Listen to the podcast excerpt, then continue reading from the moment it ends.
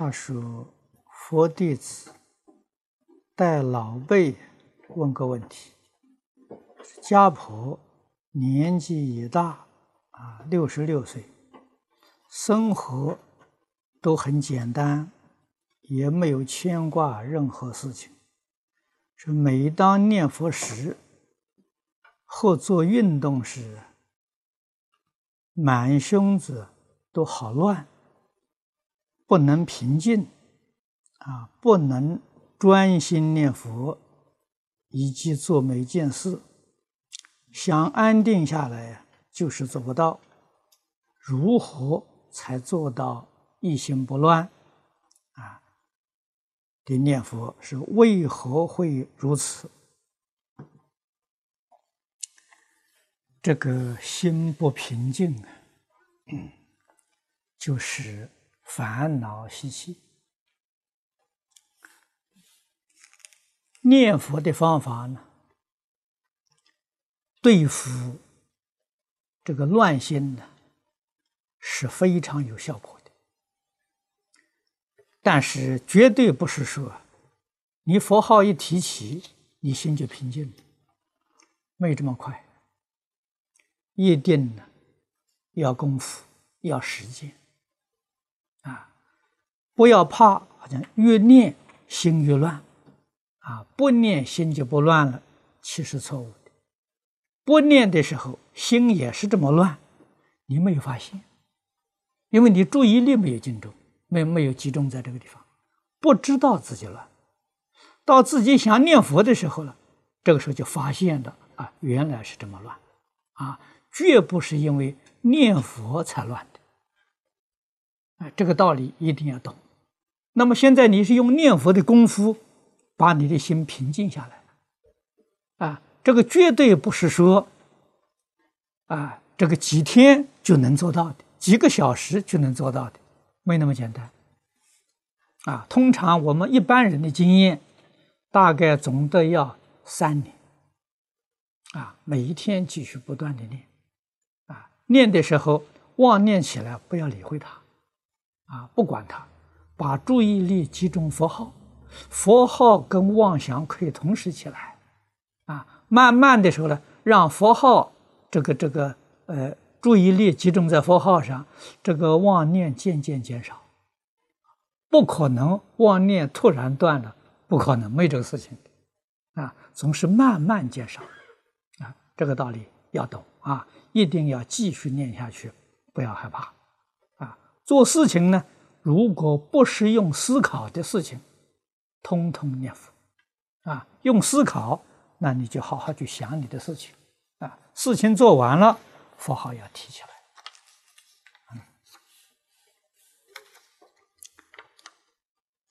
这位同修有两个问题，啊，第一个。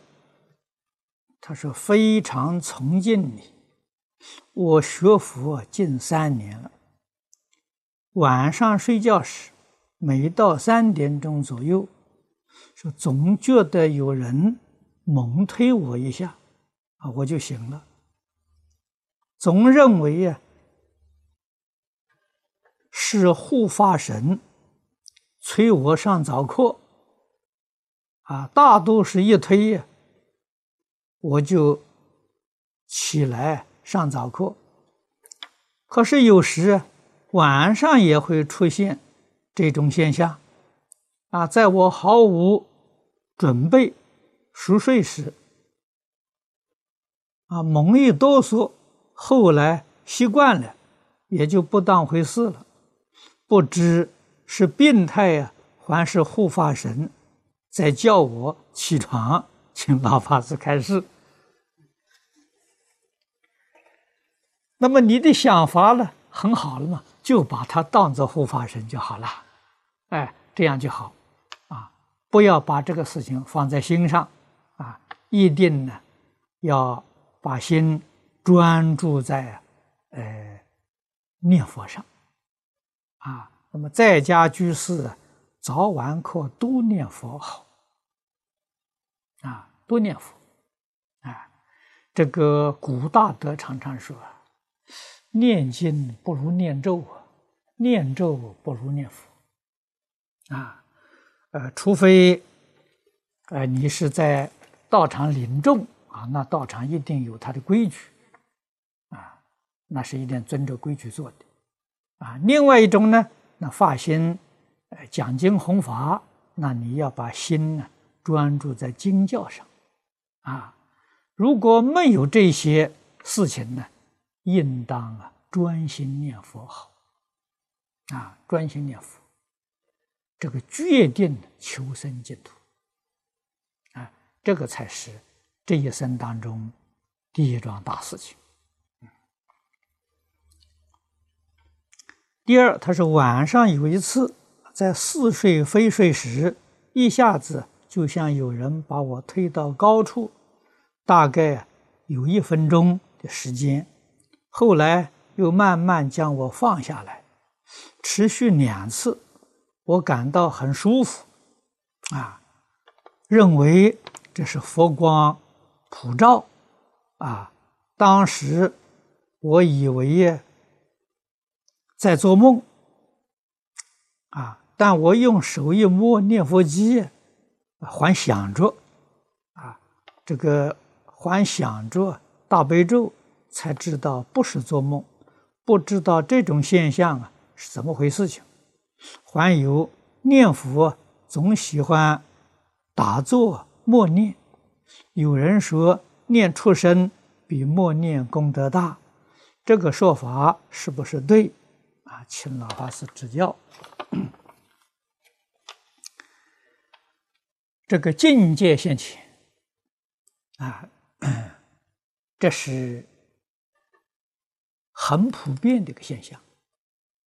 不是你一个人专有啊。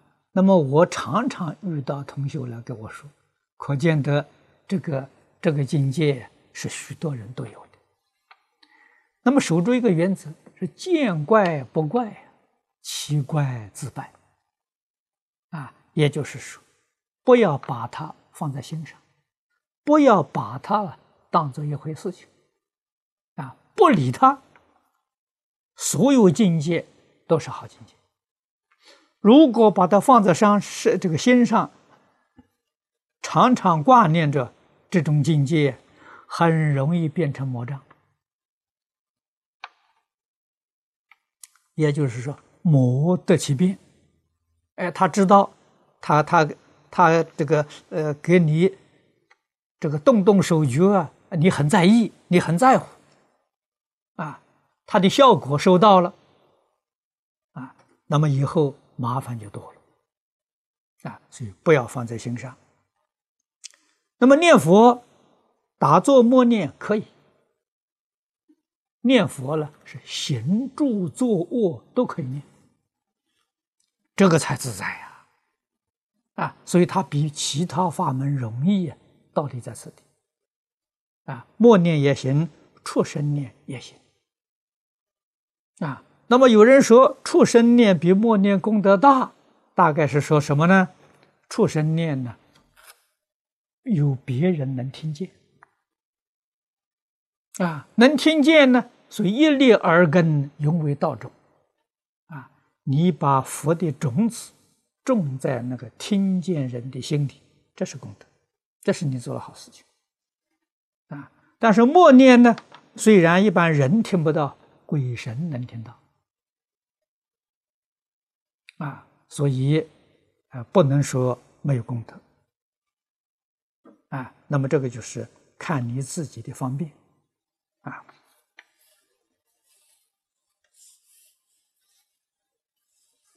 这是辽宁啊马鞍山的居士啊，他有两个问题。啊，第一个啊，第一个这是啊发音时的问题。他说什么样的情况下算扶住了烦恼？啊，烦恼不起作用。如果行动没有表现出来，心里头啊随境动了烦恼，但过一阵子就又对峙去了，算不算扶助烦恼？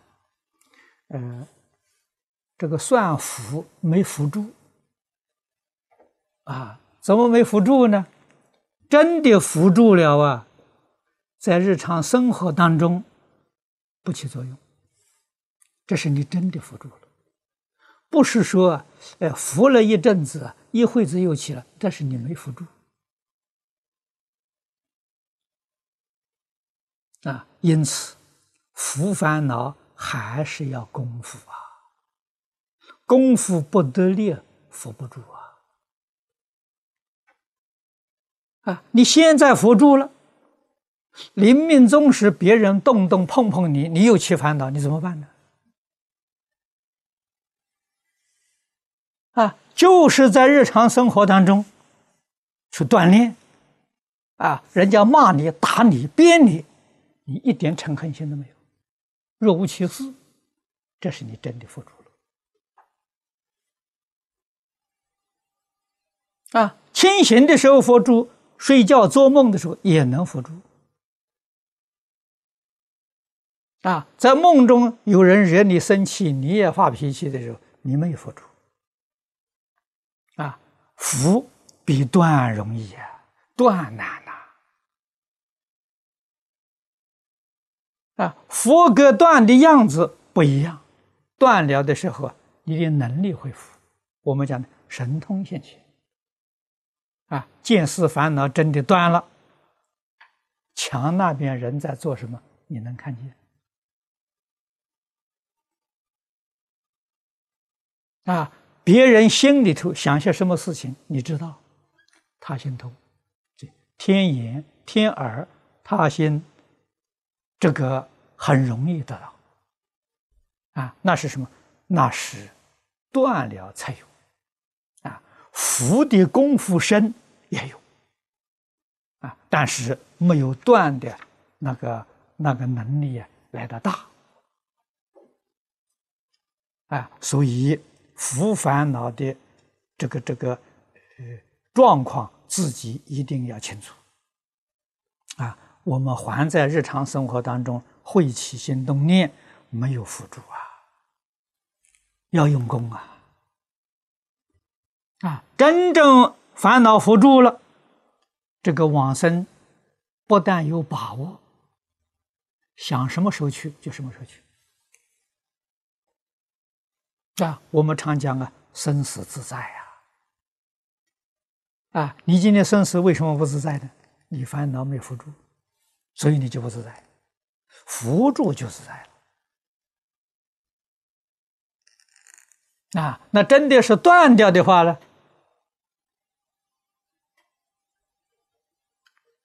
你想在这个世间住上个两百年、三百年、两千年、三千年，没问题啊，是可以啊。迦叶尊者在这个鸡足山还在啊。释迦牟尼佛交代他，等到弥勒佛出世，把释迦牟尼佛的这个呃这个袈裟传给弥勒佛。那我们晓得，那迦叶尊者在这个世间要住多少年呢？弥勒下生经里面讲，算算我们换算成现在这个年代，五十六亿七千万年。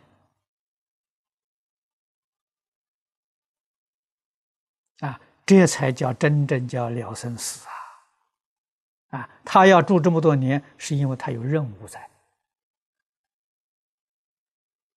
啊，他得把事情交代好。啊，如果没有这个这些任务呢，那你就得大自在，你喜欢来就来，喜欢去就去。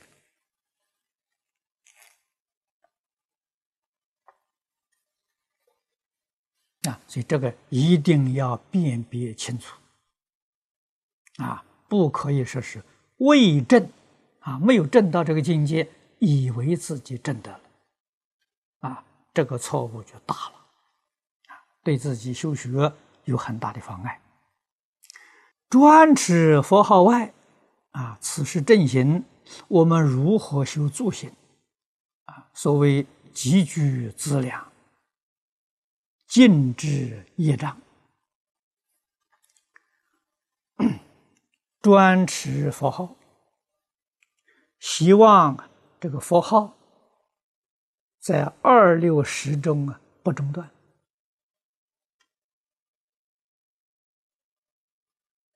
这才是真正的功夫绵绵密密啊让佛号不断。一切时一节一切处。啊，当你有工作的时候，佛号放下。认真去把事情做好，啊，做好之后，把你的事情放下了，佛号立刻就提起来，那么你做的工作就是做行。啊，所做一切事都是利益众生的，都是方便众生。啊而不是自私自利，通通都是助行啊！啊，积聚资粮，禁止业障，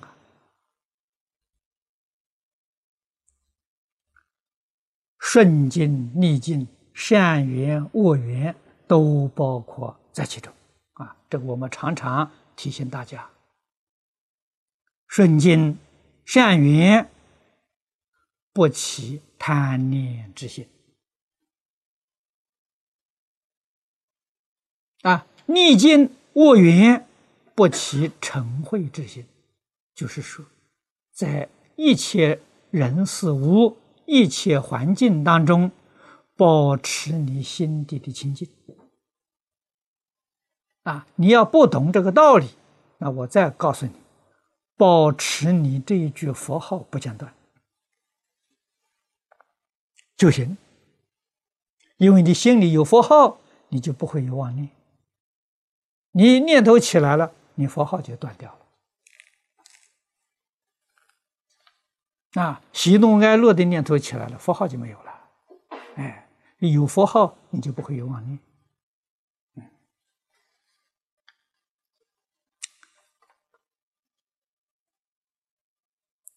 道家不吃佛名，如专念树叶子、树叶子，临终时化为光体而走，是否也能了脱生死啊？脱离轮回，甚至于升到佛国？不可能。如果道家念树叶子也能够了脱生死，升到佛国？释迦牟尼佛绝不到这个世间来啊！为什么呢？了生死出三界，你们有办法，他来干什么？没这个必要啊！他来就是你们想解决问题解决不了，那他一定要来帮忙啊！你想解决就这个解决问题，有办法解决。他不会多事啊，多一事不如少一事啊，少事不如无事啊，他来这干什么？啊，就是你们解决不了。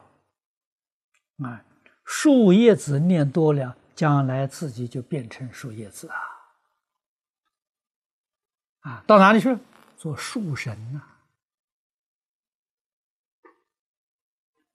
一切法从心想生。啊，念什么，他就变什么，这是一定的道理，啊，所以他比不上禅宗啊。禅宗叫参究，禅宗不是念呐，立心一时参呐，他心里头不落印象啊。这个这个道家这种修行，他落印象啊，虽然。也能够到一心不乱，这个一心不乱跟《弥陀经》上“一心不乱”四个字相同，意思境界不一样，大不一样啊！所以这个一定一定要懂得。嗯，啊，他说若没有升到佛国中，他是什么境界？正到什么位置？升到哪一层天？这些事情与我们都不相干。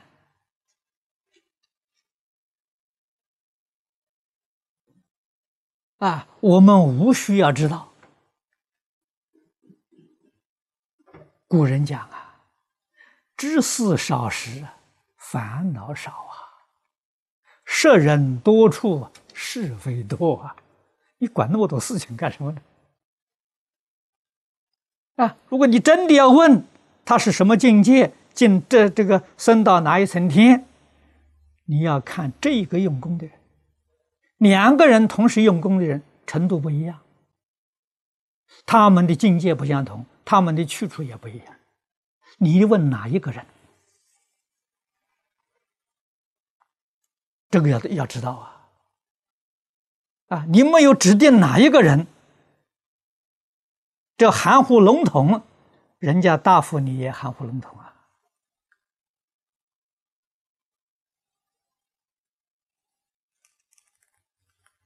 啊，即使这个一个人一生不作恶。不作恶，他没有修善，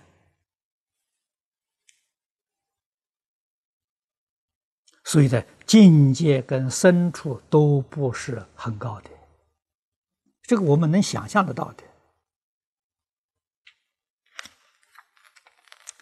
下面一个问题：学习讲经，初学者学哪一种经最合适，与自己最能得益？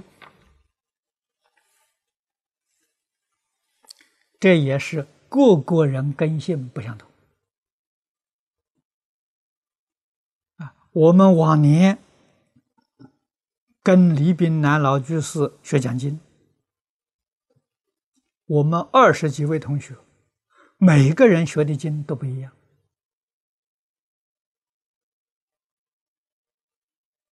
啊！什么原因呢？根性不一样。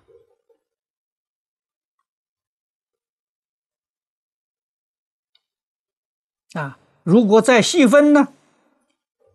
这个所从事于的行业不一样，工作不一样，生活不一样，啊，这个要关机呀！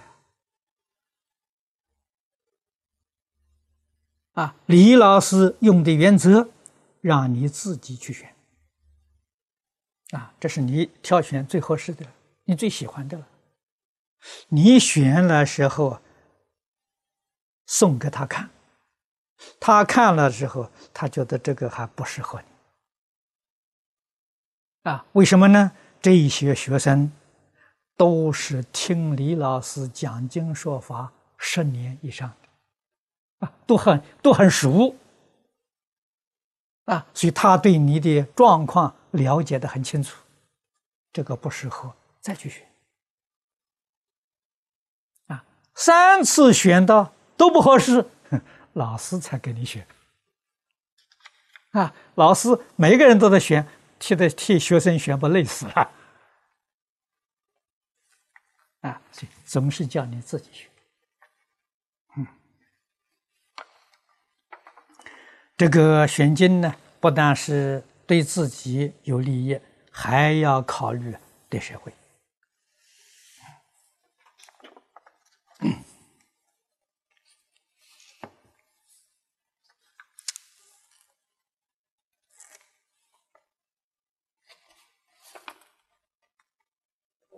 啊，这是上海李居士的啊，他问的问题。他说：“我有一个问题想请教你，就是我信佛已经有八年之久了，一直啊都是净土法门。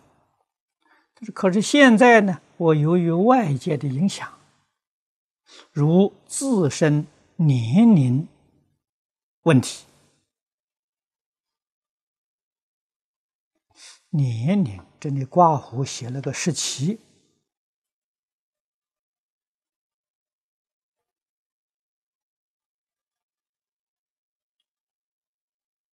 是不是不是十七岁啊？有些动摇。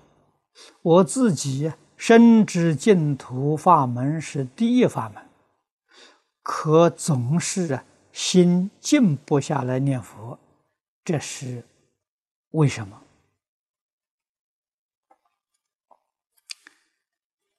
这个是第一个，是对净土法门认识不够深刻。第二个呢，你修学的功夫不得力啊。第三个呢，经上讲的，你的善根福德还不够啊。弥陀经上是说的很好啊，不可以少善根福德因缘得生彼国啊，要在这上面去加强啊。净土法门要不能成就，其他法门就不要谈了。啊，为什么呢？八万四千法门，每一个法门都比净土难。啊，净土可以带业，其他任何一个法门没有听说带业的。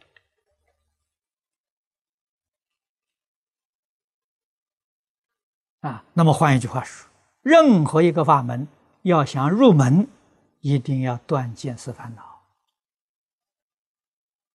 啊，三界八十八品见惑要断不掉，你就不可能入门。啊，这是实话了，这个太难了。啊，尽宗的方便，福烦恼就可以了，不要断了。啊，福比断难的太多。福说老实话，我们这一生努力肯定可以做到。断。任何人都不敢说有把握，啊，这个这是真的。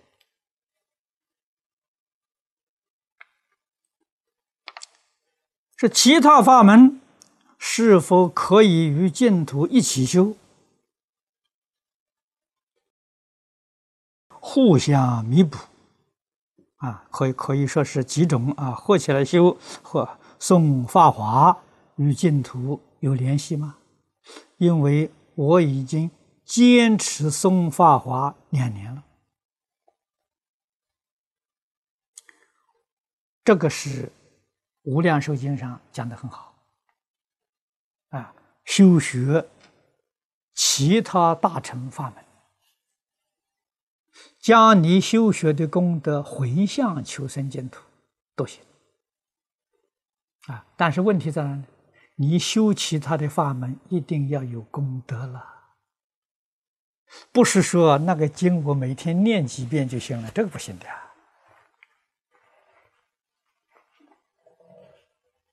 不是说念经的人都能往生，没这个大道理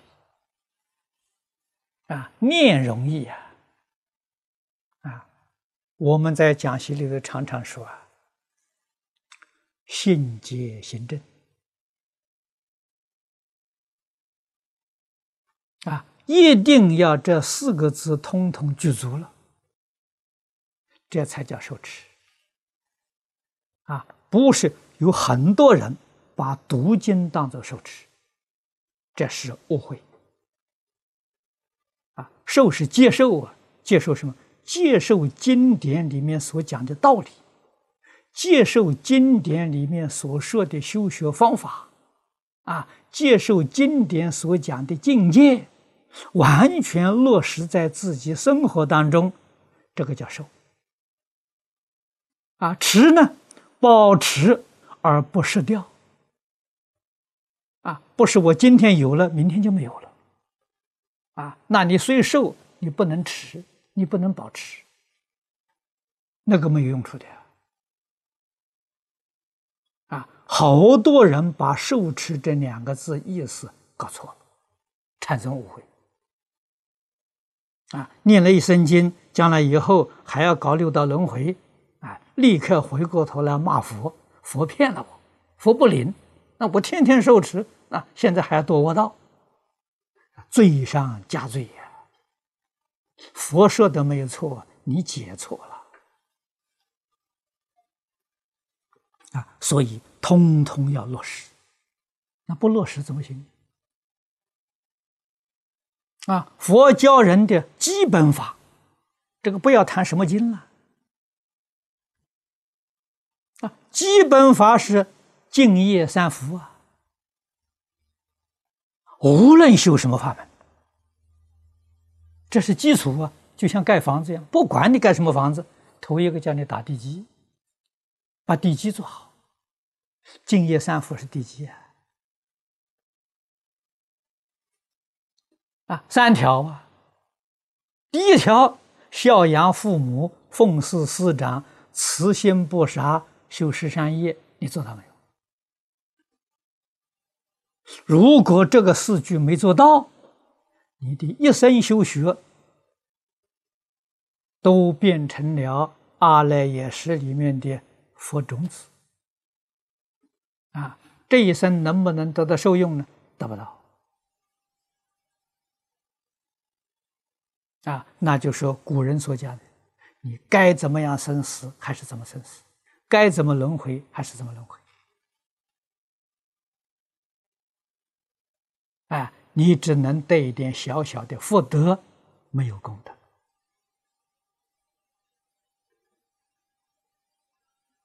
啊！所以要认真做啊！啊，我常常勉励念佛同学啊，这个四句做到了，确实做到了，念佛求生净土，生。凡圣同居土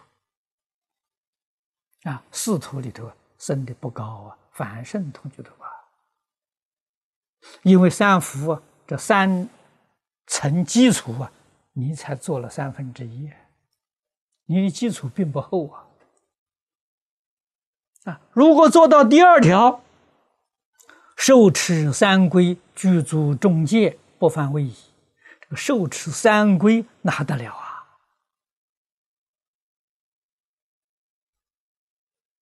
啊，不是我们找个法师给你做个三规，你就收拾了，那等于零，一点用都没有。啊，三规头一条，皈依佛，觉而不迷。啊，就是从一切迷惑颠倒回归呀，以自信觉啊，这叫皈依佛，你得落实啊。啊，皈依法，正而不邪，啊，从错误的思想见解回过头来，以正知正见。啊，第三条皈依身，静而不染。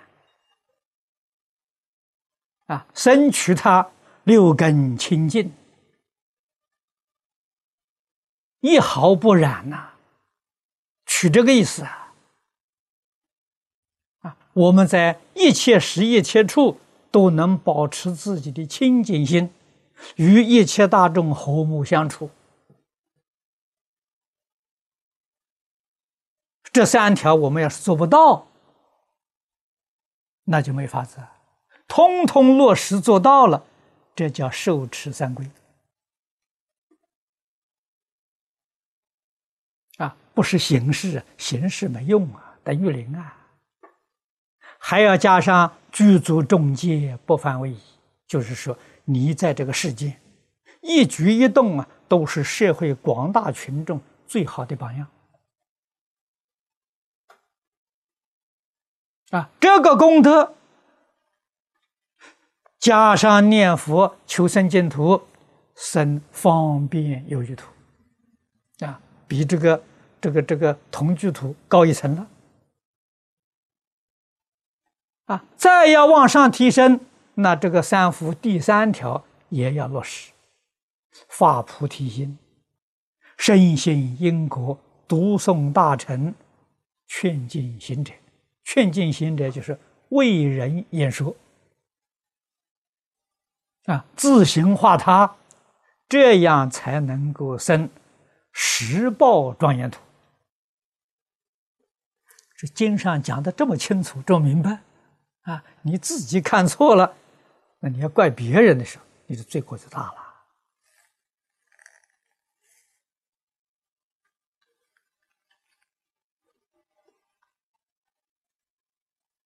啊，所以我们对经教不能不涉猎，啊，不能不明了，啊，为什么呢？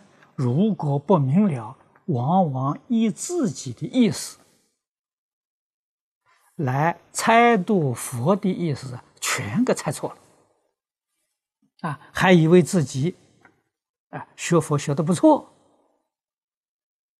啊，以为自己已经入了佛知佛见了，这个才冤枉了。啊，所以佛教我们深入经藏，深解意趣，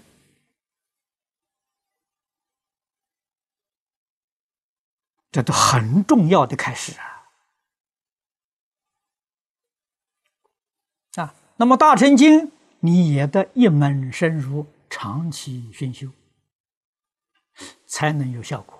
如果学的太多太杂，你的心散乱，不能成就。啊，他底下说，现在我成立一个念佛小组，他们大多数都是年年龄比较轻的人，他们。不习惯净土法门的一句佛号，啊，一部无量寿经，啊，他们无量寿经已经很熟，啊，想学诵习其他经典，如地藏经、药师经、金刚经、法华经、楞严经，可以吗？可以。哎，你去学，这叫什么杂修？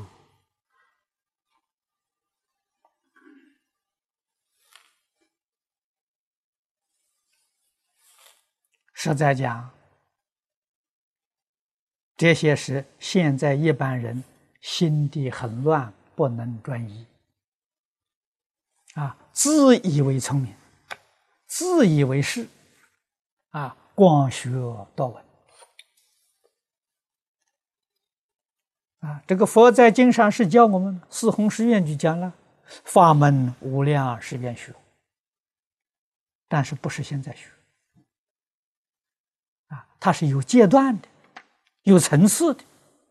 佛先劝你发心，啊，劝你发一个度众生的心，众生无边誓愿度啊，劝你发这个心啊。啊，为什么呢？这个心是推动你修行的一个力量。啊，你看社会大众每一天他们那么样的心情去工作，认真工作，他为什么？他为名利呀，名利推动他，他才拼命在干呢。如果没有名利，你天天干，干了什么也得不到，保险他什么都不干了。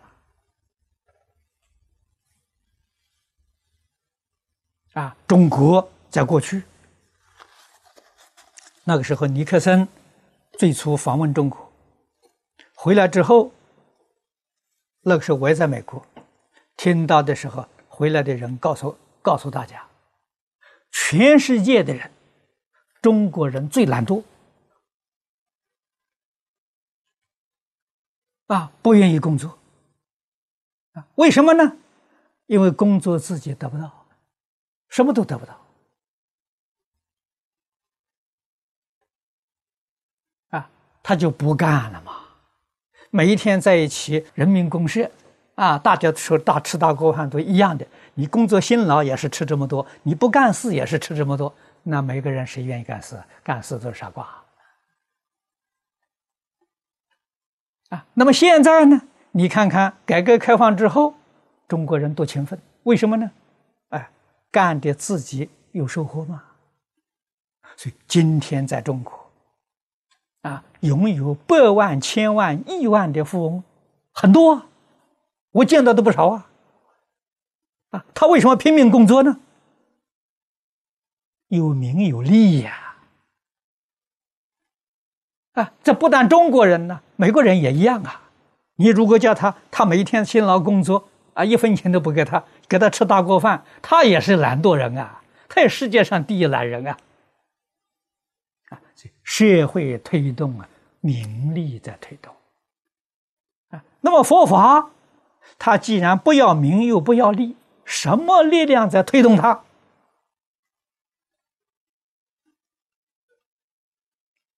愿力，众生无边誓愿度，这个愿力在推动它。啊，他要将他这个宏愿兑现，那他不能不用功，不能不努力。啊，他不是名利在推动他，啊，他是这个心愿在推动他。啊，那怎样满这个愿呢？头一个阶段断烦恼，烦恼断尽了，才学法门。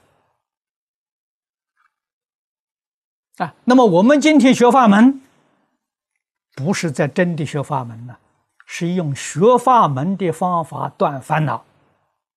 那么你就想想，你学一个法门断烦恼容易，还是学许许多多法门断烦恼容易呢？你从这里想就明白了。啊，烦恼的那个根。就是你的心散乱。你学十几种经、二十几种经、三十几种经，你的心力不集中，你还是散乱的，难呐！那学一部经，整个精神力量集中在这个里面，容易啊！啊，你这个无量寿经念得很熟了，不想再念了。经的文字可能你很熟，经的义理你一窍不通啊！啊，所以你会念得厌烦。如果你通达义理，你会法喜充满。啊，不但是佛法，世法也有这个效果。啊夫子在《论语》头一句：“学而时习之，不亦说乎？”啊，他不会皮厌呐，会皮厌，自己就要反省，自己一定错了，啊，不是在理论上错了，就是在方法上错了，啊，为什么别人学习能得到法喜，我们学习会厌倦？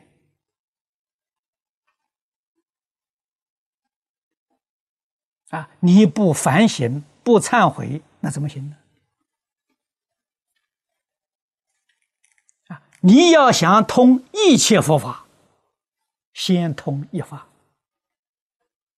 啊，古大德讲的话一点都不错，一经通，一切经通。我们要想通达一切经，最殊胜的方法，就从一部经。我这一部经通了，全部都通了啊！那一部经到什么时候才算是通呢？明心见性，任何一部经都能达到明心见性啊！所以佛在《金刚经》上说：“法门平等，无有高下。”啊！所以你是玄修哪一部经典？佛都会点头，都同意。为什么？多好啊！没有不好的，只要你喜欢的，你就学习啊，专修，一门深入啊，长时熏修啊，你才能见性啊，你才能在这一部经上得定啊，开会呀。你心要不能定下来，你智慧怎么开呢？你心是乱的，啊，所以这个同学问的，他心是乱糟糟的，这个问题很严重啊，他什么成就都没有啊，啊，你要问我念很多经可以吗？那当然可以，为什么呢？现在这个社会民主、自由、开放，谁也管不了谁，怎么不可以呢？我敢说不可以吧？啊，所以我们要明白这个道理啊，希望自己能够得真实利益啊，这一点很重要。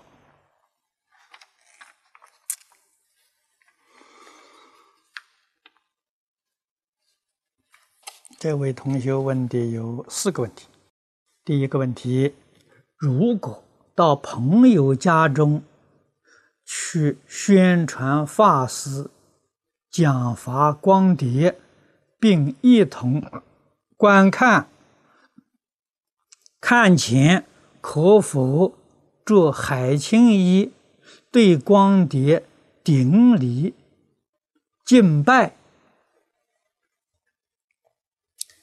啊，那你要是问我呢，我劝你不必。啊，为什么呢？这不是正式的道场，可以不必拘这一些形式，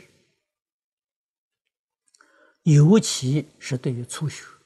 啊，初学如果一定讲有这么多规矩啊，往往就把人吓到了。啊，他看到这个规矩太大，他不愿意学佛了。啊，那么我们曾经遇到很多啊这些呃知识分子，他对于顶礼很不习惯。啊，所以问他要不要学佛，他摇摇头。为什么？他说要磕头的呀。哦，要磕头，不能学佛，他不学佛了。如果告诉他学佛可以不要磕头啊，那他就来了。我们目的是要他来学佛，不是要他来磕头的。所以要懂得这个道理啊！我们一举一动都是戒引众生啊，给众生有个很好的启发啊，这样就很好。啊，所以这些这个礼节呢，不需要呃拘束。如果一同这个看录像啊，你看的时间久，看得多，里面的内容啊，你懂得比别人深刻一点。一面看呢，一面可以给别人讲解介绍，这个是好的。啊，所以这些礼节，哎。不重不重要啊，除非这个里面呢有一些特别的一些人物，你刻意呀要度他，知道你这种做法呢有正面的影响，那这个可以。总而言之，要关机呀！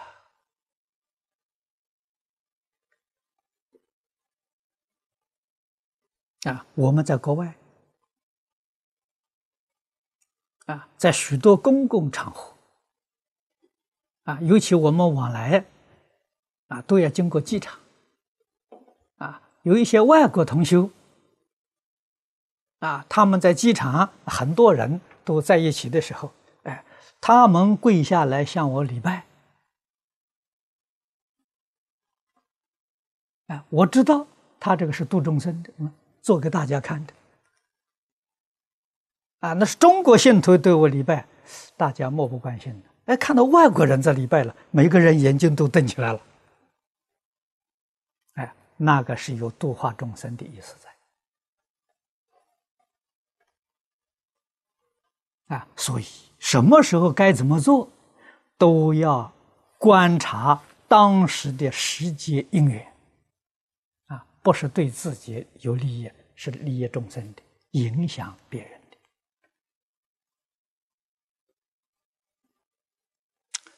第二个问题，他请问居士们穿海青的原因、意义、作用？这个海青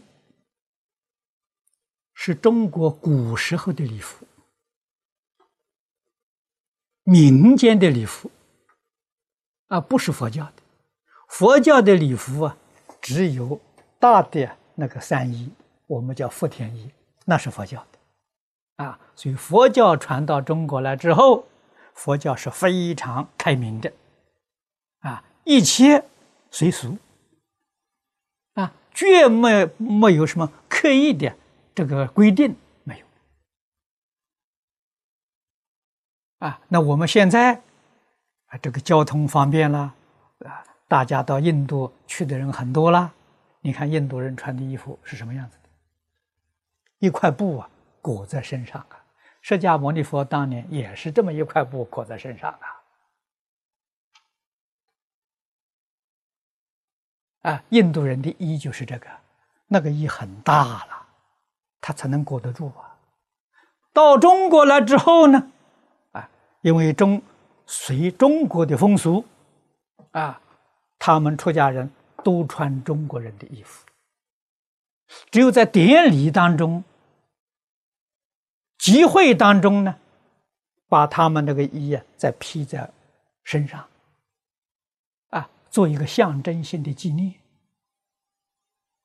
啊，在中国的衣啊已经缩小了，大概缩成二分之一了，啊，没有那么大了，啊，我们现在用钩环比较方便，啊，以前是说两根带子系起来。你们看到中国隋唐时代那些。呃，笔画。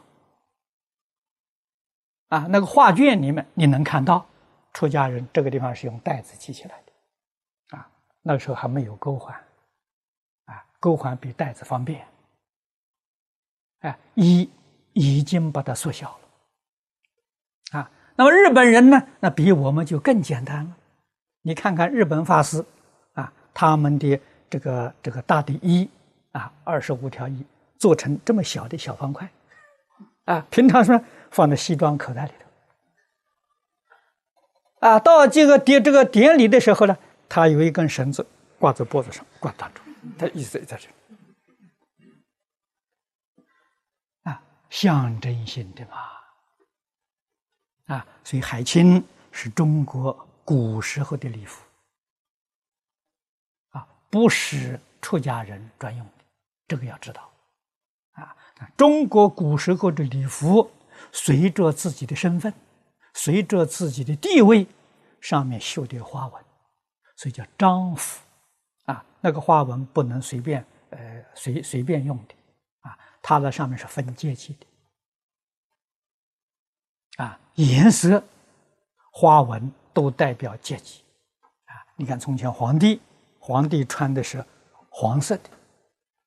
啊，这宰相穿的是紫色的，啊，大概穿紫色的那个官位就非常高了。